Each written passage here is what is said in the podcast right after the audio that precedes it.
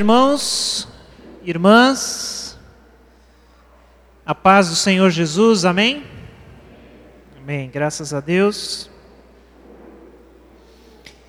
Nós vamos ter nosso tempo agora de meditação na palavra, pedindo ao Senhor que fale conosco, fale aqui com os adultos, enquanto fala também né, com as crianças ali atrás, através dos professores, né, as crianças e os, os pré-adolescentes. Eu queria ler com vocês esse texto, Hebreus 3, de 12 a 14, são um pequeno trecho.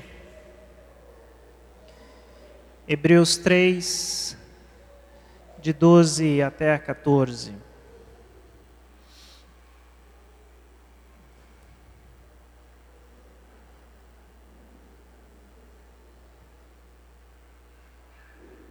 Assim diz a palavra. Cuidado, irmãos, para que nenhum de vocês tenha coração perverso e incrédulo, que se afaste do Deus vivo. Pelo contrário, encorajem-se uns aos outros todos os dias, durante o tempo que se chama hoje de modo que nenhum de vocês seja endurecido pelo engano do pecado. Pois passamos a ser participantes de Cristo, desde que de fato nos apeguemos até o fim à confiança que tivemos no princípio. Vamos orar mais uma vez. Jesus, obrigado que o Senhor nos trouxe aqui, por este dia, por esta noite, por esse momento de, de comunhão, de louvor, de intercessão, todas as partes e todos os atos, Senhor, de um povo que busca a tua presença também a tua palavra e a tua orientação. Fala conosco mais uma vez, usa a tua palavra e fala ao nosso coração. É o que queremos pedir no nome de Jesus. Amém. Amém. Irmãos, desse desse precioso texto né, que só de lê-lo a gente já já pensa em algumas coisas, já se sente edificado por ele. Eu queria extrair um trechinho aqui do 13 para a gente se concentrar um pouquinho mais e falar nessa noite, que é a expressão e a ordem encorajem-se uns aos outros todos os dias. Encorajem-se uns aos outros todos os dias. Essa palavra encorajar, eu não sei se você abriu sua Bíblia e se você encontrou essa palavra aí no verso 13. Por quê? Tradicionalmente, esse verbo foi traduzido por exortar. Então, esse versículo foi mais conhecido né, no passado como exortem-se uns aos outros todos os dias. E exortar, biblicamente falando, seu sentido mais, mais profundo e principal é de fato encorajar. Mas é interessante como não é isso que nos parece. Não é verdade? A expressão exortem-se uns aos outros todos os dias, não lhe soa diferente de encorajem-se uns aos outros todos os dias? É interessante como temos, num primeiro momento, antes da gente entender esse sentido, a, a, o entendimento de que exortação e exortar tem mais aquele sentido de a, a repreender, dar aquela bronca, né? Um no outro, chamar a atenção. Não sei se você tem essa essa concepção de exortar. Se eu falar, se o irmão está precisando de uma exortação, o que, que você entende com isso? Né? Não é exatamente o que eu falei, precisando alguém chamar sua atenção.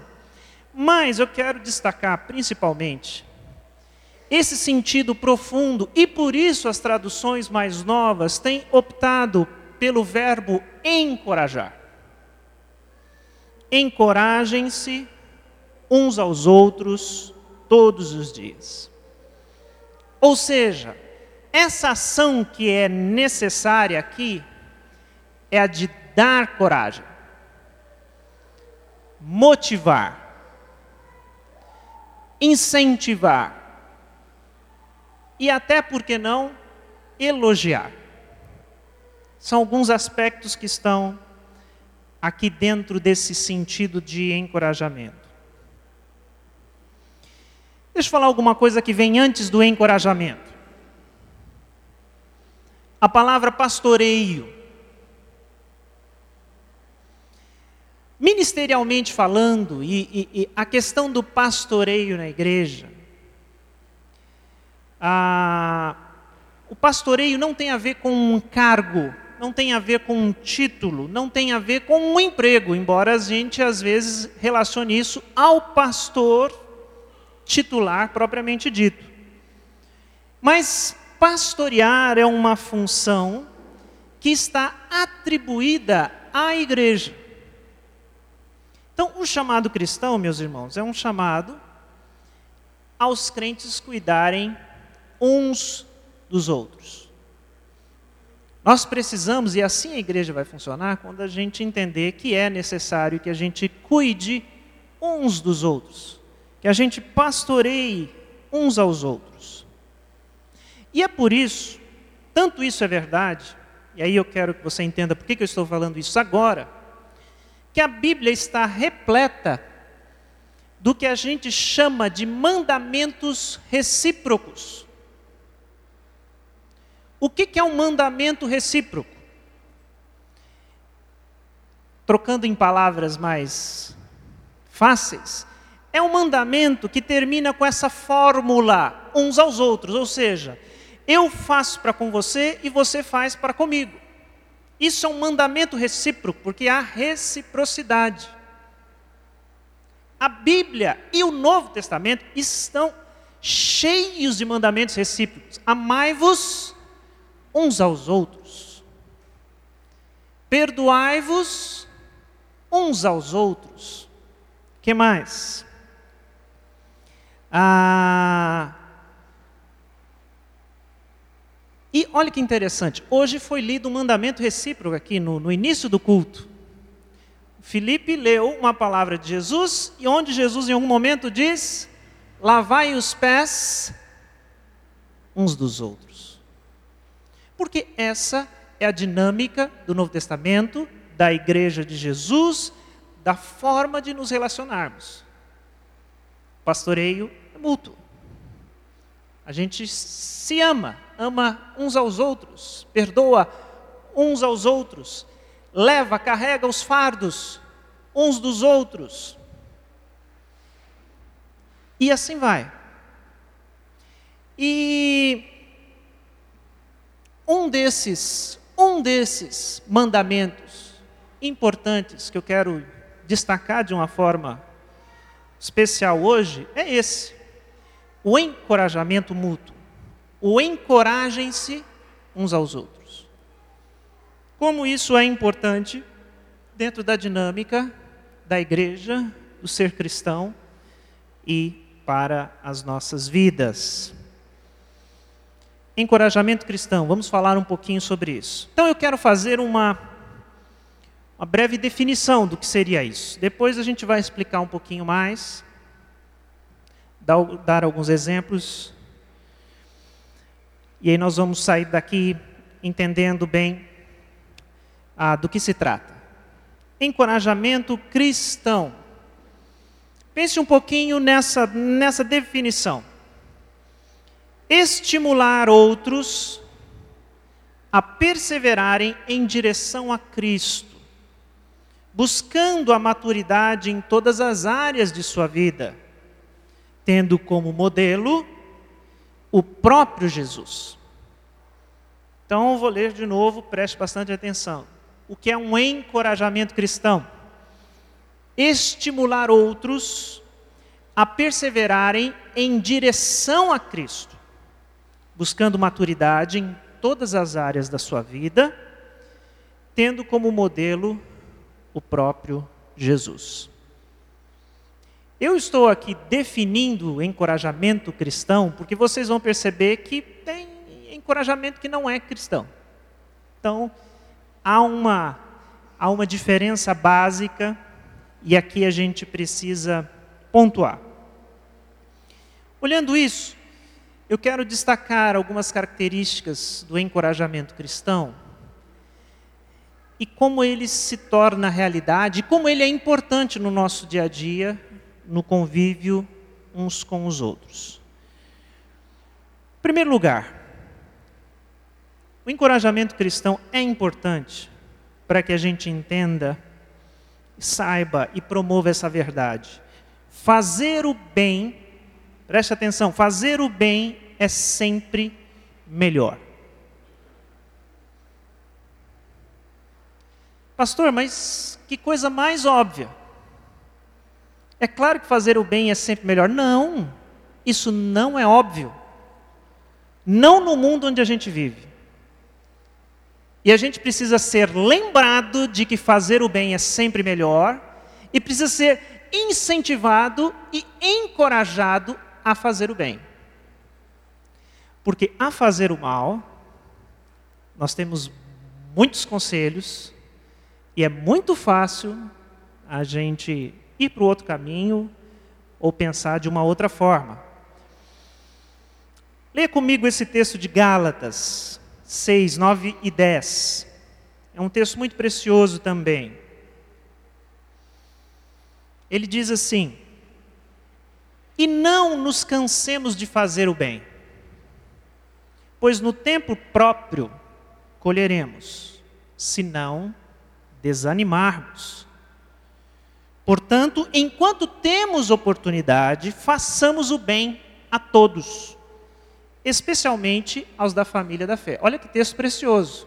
Vou repetir: se você não tem ele grifado, né, guardado na sua Bíblia, faça isso. Não nos cansemos de fazer o bem, pois no tempo próprio colheremos se não desanimarmos. Portanto, enquanto temos oportunidade, façamos o bem a todos, especialmente aos da família da fé. O escritor e teólogo Martin Lloyd Jones, um de seus livros chamado Depressão Espiritual, ele vai dizer, e ele está ali fazendo uma análise de todas as circunstâncias de uma depressão, de um estresse, mas ele vai dizer: o cansaço mais perigoso de todos é esse. Esse cansaço acusado por esse texto. O cansaço de fazer o bem. De todos os cansaços que você possa ter na sua vida, estresses e, e outras coisas, esse é o que você mais tem que tomar cuidado. O cansar de fazer o bem. E a exortação, o incentivo bíblico é exatamente esse. Não, irmãos, não nos cansemos de fazer o bem. Não nos, esse, esse é o conselho. E por falar em conselho, conselho é aquela coisa que todo mundo sabe dar. E todo mundo dá conselho. Vai ver porque né, é de graça então todo mundo dá um conselho. E tem uma coisa que você precisa saber fazer uma diferença. Muito importante. Conselho de irmão é diferente de conselho de cristão. Às vezes você pensa porque o conselho veio de irmão, que o conselho é cristão, mas nem sempre. Infelizmente. Às vezes o conselho é de irmão, irmão no sentido alguém que está ali, gosta de você. Ou irmão no sentido espiritual falando, é, é, é da comunidade, né, da, da igreja. Mas conselho de irmão nem sempre é conselho cristão. E a gente precisa nessa vida, irmãos, é muito, é de conselho cristão. Que vira e mexe a gente ouve uma, um conselho, uma ideia, uma sugestão. Não faz isso, deixa de ser bobo, por que, que você vai pagar isso dessa forma? Por que, que você vai ficar aguentando isso que você aguenta no seu trabalho? Por que, que você vai fazer alguma coisa que ninguém faz? Por que, que você vai fazer o, o certo se está todo mundo fazendo errado? Você não ouve esse tipo de conselho? E nem sempre é de alguém. Não nos cansemos de fazer o bem, não nos cansemos do bem, não nos cansemos da verdade. Hoje a gente estava ali no. Foi almoçar num, num restaurante, na estrada. Aí tinha lá uma sinalização. Até, até 10 anos, paga metade lá, Aí nós entramos, estava lá, Rebeca, aí o garçom pergunta, bom, quantos anos eles têm? Pergunta para as crianças, né? Aí, é, é, cinco, e essa? Onze. Aí o garçom, eu falei, ela, ela não pode pagar para a criança? Ah, infelizmente não é possível, tal. Aí ele saiu, aí a Rebeca perguntou, pai, por que, que você não falou que eu tinha dez? Aí eu virei para ela, você tem dez anos? Não, então, foi por isso, só por isso que eu não falei que você tinha 10, porque você não tem 10. Infelizmente, você já tem 11, então vamos pagar o dobro, não tem problema. Vê se come agora, menina, como adulto. Brincadeira, mas ela não come nada. Mas assim, as coisas são pequenas e sutis. E é perigoso a gente cansar de fazer o bem e ouvir esse outro conselho de que as coisas não são bem assim, só precisa ser. O cristão é aquele que cultiva esse ambiente, ele ensina isso dentro da sua família, ensina fora, e se incentiva uns aos outros. Fazer o bem é sempre melhor, fazer o bem é sempre melhor, fazer o certo é o melhor. E falta isso, irmãos, falta isso para nós, falta isso dentro das nossas famílias, falta isso na nossa comunidade, falta isso no nosso, nosso ambiente de trabalho, pessoas que nos incentivem e a gente também desperte para isso. Vou dar um exemplo. Você já sentiu vergonha da verdade? Você está num ambiente assim tão, tão do pessoal que gosta de fazer uma coisa errada, que quando você fala assim, você está querendo sugerir as pessoas a fazerem o certo, aí você fica até com aquela vergonha, né? Será que eu falo? Engraçado isso. Mas nós temos que quebrar essa barreira. E temos que entender que eh, nós somos chamados para isso. E isso é encorajamento cristão. É incentivar a fazer o bem, mas mais do que isso, não é ser legalista, puritano, é, é entender que o bem é melhor. A gente não precisa fraudar ninguém, ou a gente não precisa ofender ninguém. Fazer o bem é sempre melhor. A gente tem que estar convencido disso, em primeiro lugar, para depois também passar isso para outras pessoas. O texto, né, que a gente leu no começo, onde nós tiramos a expressão encoraje-se uns aos outros, ela está recheada desse cuidado, desse dessa fotografia, dessa encruzilhada, né? Cuidado, irmãos, diz. Não deixe que seu coração parta para esse caminho da perversidade, da incredulidade.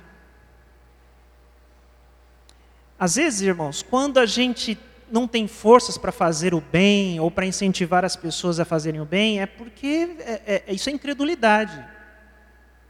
É falta de fé na verdade, no Deus da verdade, no Deus da justiça, o Deus da retidão.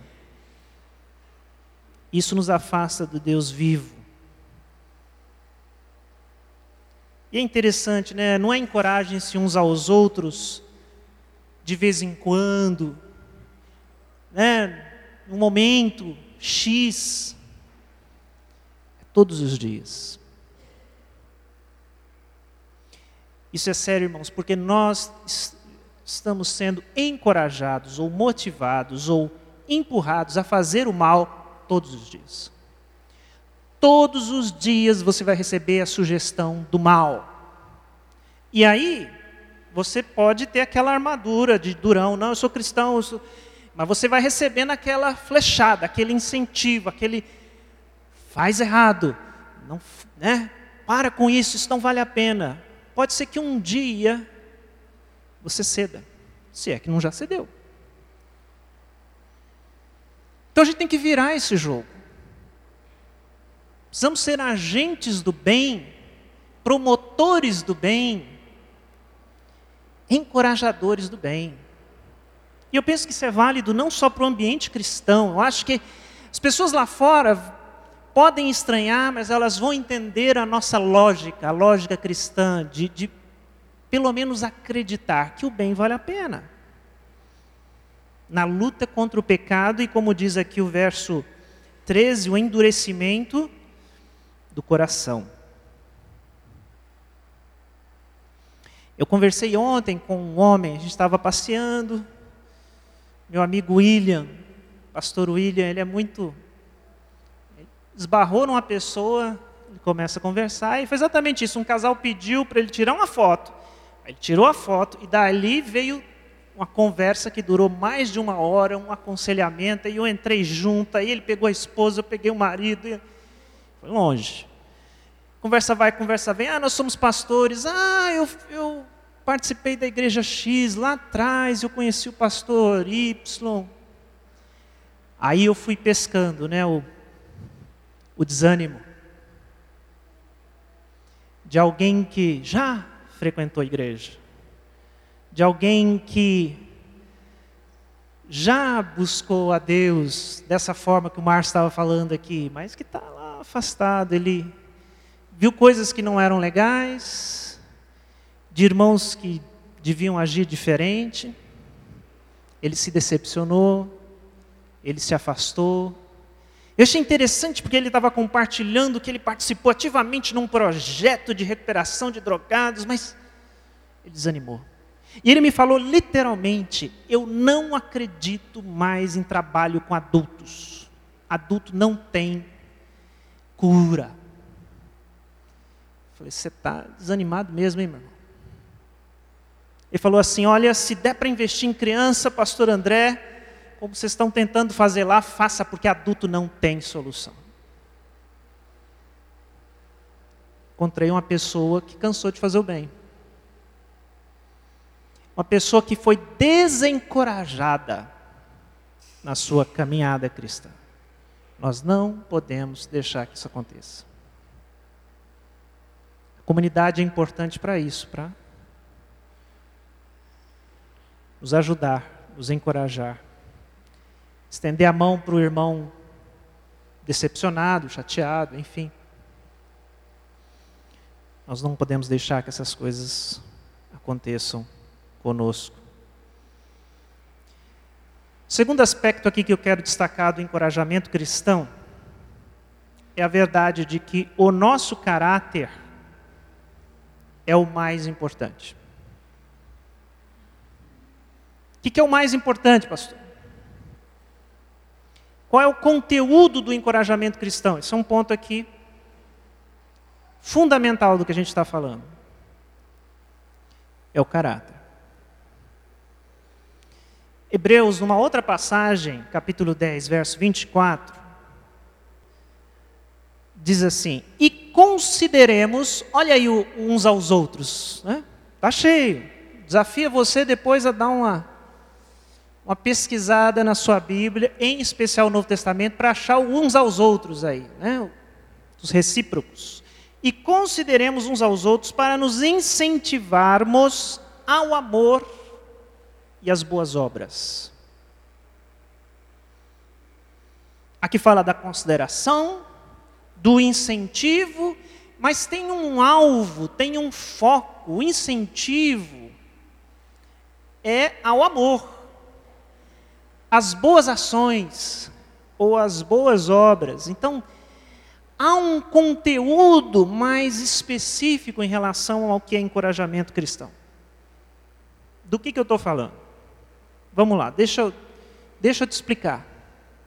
O que é um encorajamento no mundo onde a gente vive, lá fora? Que tipo de elogios você recebe quando recebe? Que tipo de reconhecimento você recebe quando recebe? Porque esse é um outro problema. Eu não estou nem trabalhando isso, que reconhecimento é uma coisa difícil de se dar, de se ter, elogios, enfim, tudo isso. Mas os poucos que tem, são relacionados a quê? Quais são os valores do mundo onde a gente vive? Vamos lá, em primeiro lugar, beleza. Eu não sei se é em primeiro lugar, mas eu tenho uma listinha aqui. Beleza está ali nos primeiros. Quem é belo, quem é bonito, tem que ser elogiado, tem que ser admirado, tem que ser reconhecido. Segundo, riqueza. Você tem também é um negócio que você vai ser reconhecido, elogiado, paparicado, tudo. Honrado, tem riqueza. Aí tem algumas outras coisas. Esperteza. O cara, quando é esperto, quando ele sabe fazer as coisas bem feito, quando ele dá aquele nó, né, ele não, não é um cara rico, não é, mas ele é esperto ele dá um jeito. Esse também merece elogio, reconhecimento. Às vezes tem. Inteligência. Não é bom elogiar uma pessoa inteligente quando responde as coisas corretamente. Coisa que a gente mais quer é que os nossos filhos sejam inteligentes. Essa coisa de filho inteligente é muito engraçado, porque a gente vai vendo crescer, né? saindo dessa fase da, da primeira infância, a gente fica morrendo de medo do nosso filho não ser inteligente.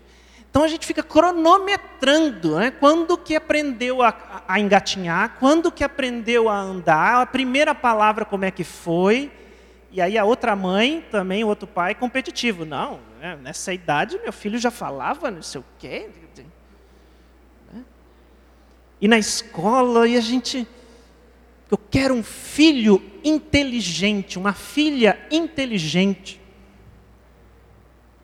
Isso é um valor. Isso é um valor do mundo onde a gente vive. Status social, cultura. Agora, o que eu quero alertar vocês, nada disso que eu citei agora, nada, absolutamente nada de, desses valores, que são valores, tem a ver com encorajamento cristão. Nenhum deles. Status, riqueza, inteligência, esperteza, beleza, conhecimento, cultura, nada disso é encorajamento cristão. Porque não são valores cristãos. Não naquilo que precisamos ser encorajados, mais do que nunca.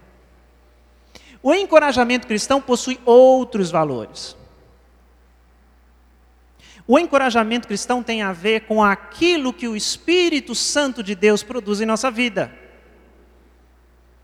E até onde eu sei, o Espírito Santo não nos deixa mais bonitos, literalmente falando, nem mais espertos, nem mesmo mais inteligentes, embora algumas pessoas acreditem exatamente nisso. E ficam orando por isso. Deus, né, me dê inteligência, me dê Não que ele não possa dar, mas no, o alvo da nossa oração, do nosso desejo, está errado.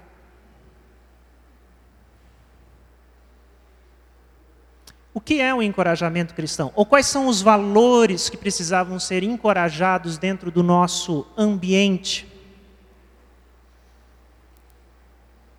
E é tão importante falar disso, irmãos, porque quando eu falar, você vai, vai cair a sua ficha. Porque é como se a gente tivesse meio que adormecido para algumas coisas. Alguns valores cristãos. Perdão. Alguém que consegue perdoar verdadeiramente. Isso é um valor cristão. Perdão é uma coisa a qual devemos encorajar uns aos outros. Perdoe. E quando a gente vê perdão no outro, eu não posso deixar de apontar e dizer: Eu vi. Eu vi perdão. Eu vi. Parabéns, irmão. É isso. É isso que Deus quer da gente. Porque a gente faz isso com aquelas outras coisas. Ó, oh, você foi esperto. Ó, oh, você está bonita hoje. Você foi inteligente. Passou naquele, naquele vestibular, naquela prova. Parabéns, você é muito inteligente. Mas será que a gente tem essa percepção do valor cristão? Eu vi perdão na sua vida. Parabéns, irmã. É isso que Deus quer da gente, é isso que Jesus quer de nós. Integridade e honestidade. Quando a gente enxerga integridade, a gente tem que dizer: Eu vi integridade. Honestidade. E encorajamento é dar coragem. Às vezes a pessoa está ali se mantendo, mas está já na curva para fraquejar, né? Não, não, irmão. Eu estou vendo o seu esforço em se manter íntegro nessa área. Estou contigo. Estamos juntos, estou orando por você. Se tiver alguma fraqueza, me dá uma ligada. Por favor. Preciso você do jeito que você está aí. Firme. Não cai, não. Encorajamento. A pessoa que serve, a pessoa que entende que serviço não é humilhação. Felipe leu aqui logo no início, texto de Jesus, o lava-pés, o Jesus que serve e que mostra que serviço não é demérito, é mérito.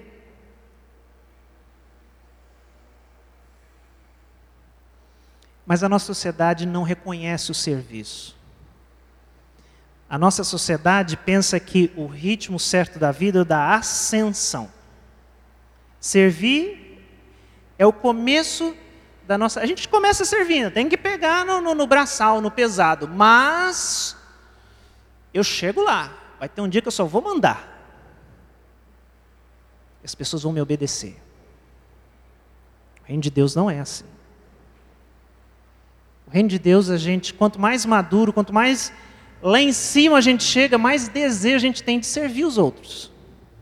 É só a gente pensar, lógico, que Jesus ensinou, ele estava ali, ele era o Rei dos Reis, ele é mais do que todos nós juntos. E ele lavou os pés dos discípulos. Irmãos, essa imagem é escandalosa, mas a gente não tem noção de quão escandalosa ela é. Eu nem gosto quando alguns tentam fazer a, a, a, simbologia literal de lavar os pés, porque isso não está na nossa cultura. Ninguém lava o pé de ninguém. Então a gente não sabe o peso desse escândalo. Não existe isso na nossa sociedade. Né? O empregado, nem temos escravos, né? empregado não lava pé de ninguém. Não existe isso. Então, a gente não tem nem a noção do que Jesus fez, porque é muito humilhante. E Jesus está dizendo: não, não tem humilhação entre os irmãos, existe o desejo de servir, e pronto. E assim como eu fiz com vocês, vocês devem fazer uns com os outros. E quando a gente vê, irmãos, o serviço no outro, a gente tem que reconhecer, a gente tem que encorajar, a gente tem que honrar.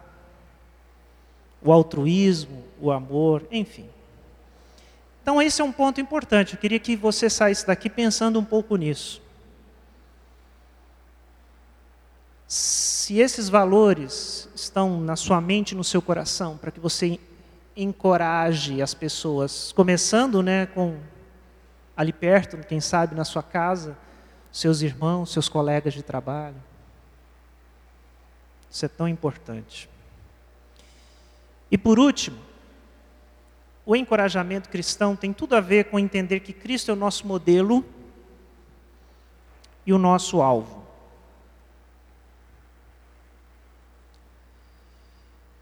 Paulo tem esse precioso texto lá em Filipenses 2. Ele diz: Seja a atitude de vocês a mesma de Cristo Jesus. Imitem a Cristo Jesus. Tenho Jesus como modelo. Não, não poderia ser diferente. Quando a gente fala desse jeito tão diferente de se viver, a gente só pode entender que o único modelo que nós temos, de fato, inerrante e perfeito, é o Senhor Jesus. Efésios 4, 13, que diz do alvo da vida cristã, ele diz: até que todos alcancemos a unidade da fé e do conhecimento do Filho de Deus e cheguemos à maturidade, atingindo a medida da plenitude de Cristo ser como Jesus. E nós falamos um pouco sobre isso semana passada. Encorajamento cristão é a gente incentivar o outro a ser mais parecido com Jesus. E às vezes a gente, mesmo não perdendo a admiração a Jesus, a gente põe Jesus muito distante de nós.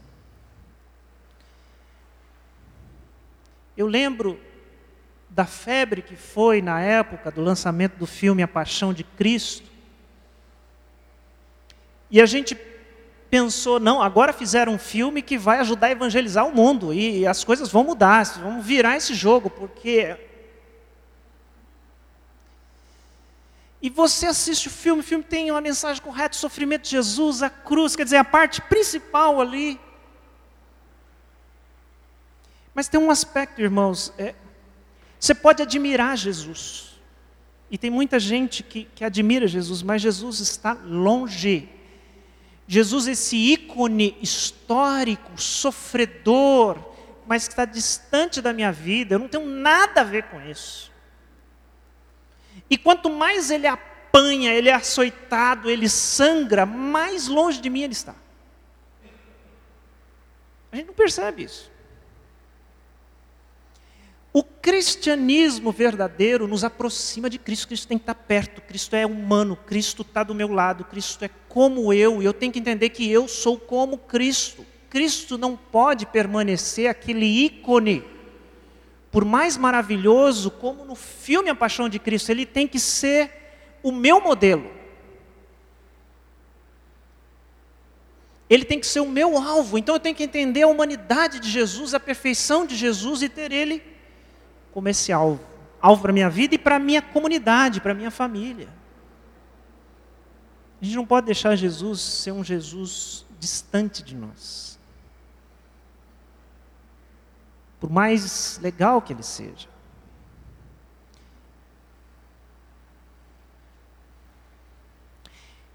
Uma vez, o presbítero Paulo, que é falecido, nós passamos por uma situação de conflito, ele acompanhando aquilo, e aí, no fim daquela situação, nós chegamos à resolução ali. Conseguimos. E eu não vou esquecer o que ele me disse, até porque não é uma coisa que, que eu ouço com frequência e nem mereço ouvir. Mas ele disse: Pastor, você agiu como Jesus agora. Eu falo isso, irmãos, porque eu só ouvi isso uma vez na minha vida, mas marcou.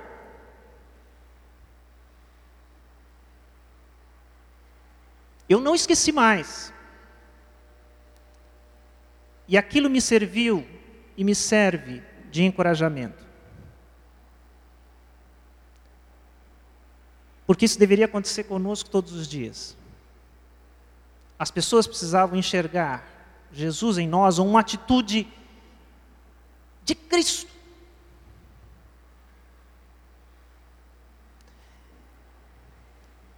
E o que eu acho triste, e falo da minha própria pessoa com certeza, é que às vezes a gente há Cristo do nosso lado e a gente perde a oportunidade de dizer: Isso aqui foi Cristo. Tem Cristo aqui.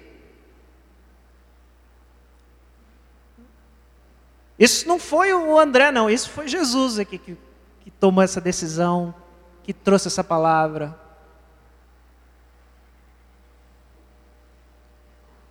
Isso é encorajamento cristão. É ver Cristo nas pessoas.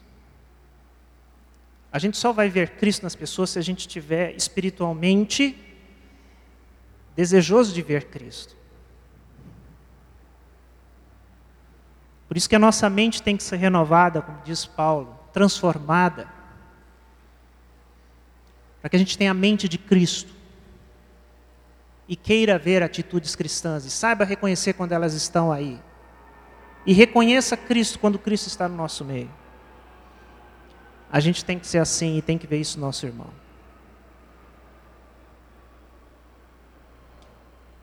O encorajamento é importante porque é a gente ver o outro fazendo bem. Muitas vezes as nossas próprias mensagens é a gente falando do eu tenho que ser, eu tenho que fazer, eu tenho que mostrar. Mas a comunidade cristã nos faz entender que você não está com essa bola toda. Você não é tudo isso que você pensa. Mas graças a Deus que você tem irmãos à sua volta, eles vão ser Cristo. E reconheça isso quando isso acontecer. Fale, olha, eu vi aí uma atitude de perdão que eu acho que foi Jesus que te ensinou isso.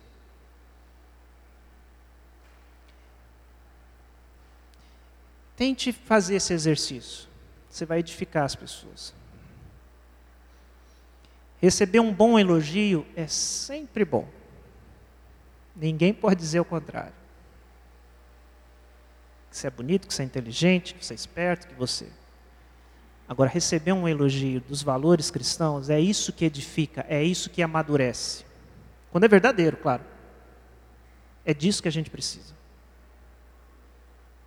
No mundo de mentira, nós temos que ser incentivados a falar a verdade. E a gente fala a verdade porque Cristo é a verdade. Porque Cristo fala a verdade. E nós somos como Ele estamos nos tornando parecidos com Ele. Amém? Baixe sua cabeça, vamos orar mais uma vez. Chamo o grupo de louvor que já vem aqui à frente, depois eles vão tocar mais um cântico.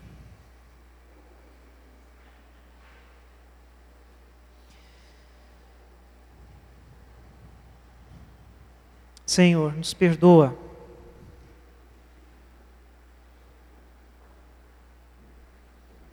Nos perdoa porque essa verdade tão simples, tão básica da vida cristã, nem sempre é verdade na nossa vida, é a nossa prática. Perdoa-nos, Senhor, se muitas vezes os nossos olhos não são, como a tua palavra diz, olhos bons.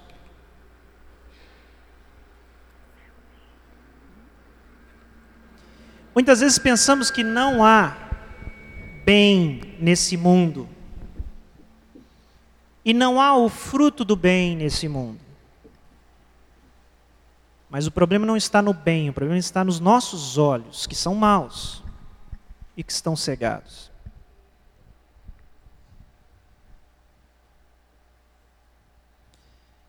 Que o teu Espírito nos encoraje ao bem a verdade, a retidão. E como fruto disso, nós também, a semelhança de Jesus e do teu Espírito, passemos também a encorajar uns aos outros, a dar a coragem do Espírito, a incentivar a maturidade. Deus faz esse milagre para que a gente enxergue o bem no outro. e aprenda a encorajá-lo por isso. Nós precisamos crescer, precisamos muito crescer, amadurecer. Ter a tua palavra como guia em nós. Mas precisamos mudar nossos valores.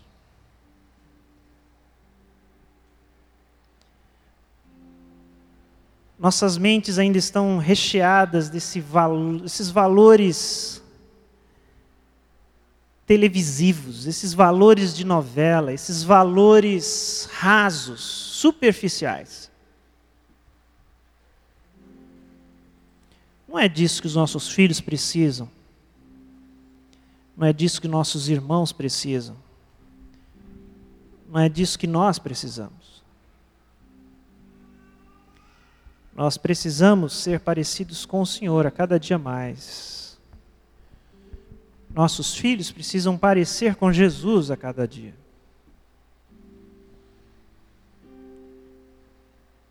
E o Senhor precisa nos ajudar a caminhar nessa direção. Muda nossa mente o nosso coração. Nós oramos no nome de Jesus. Amém. Amém.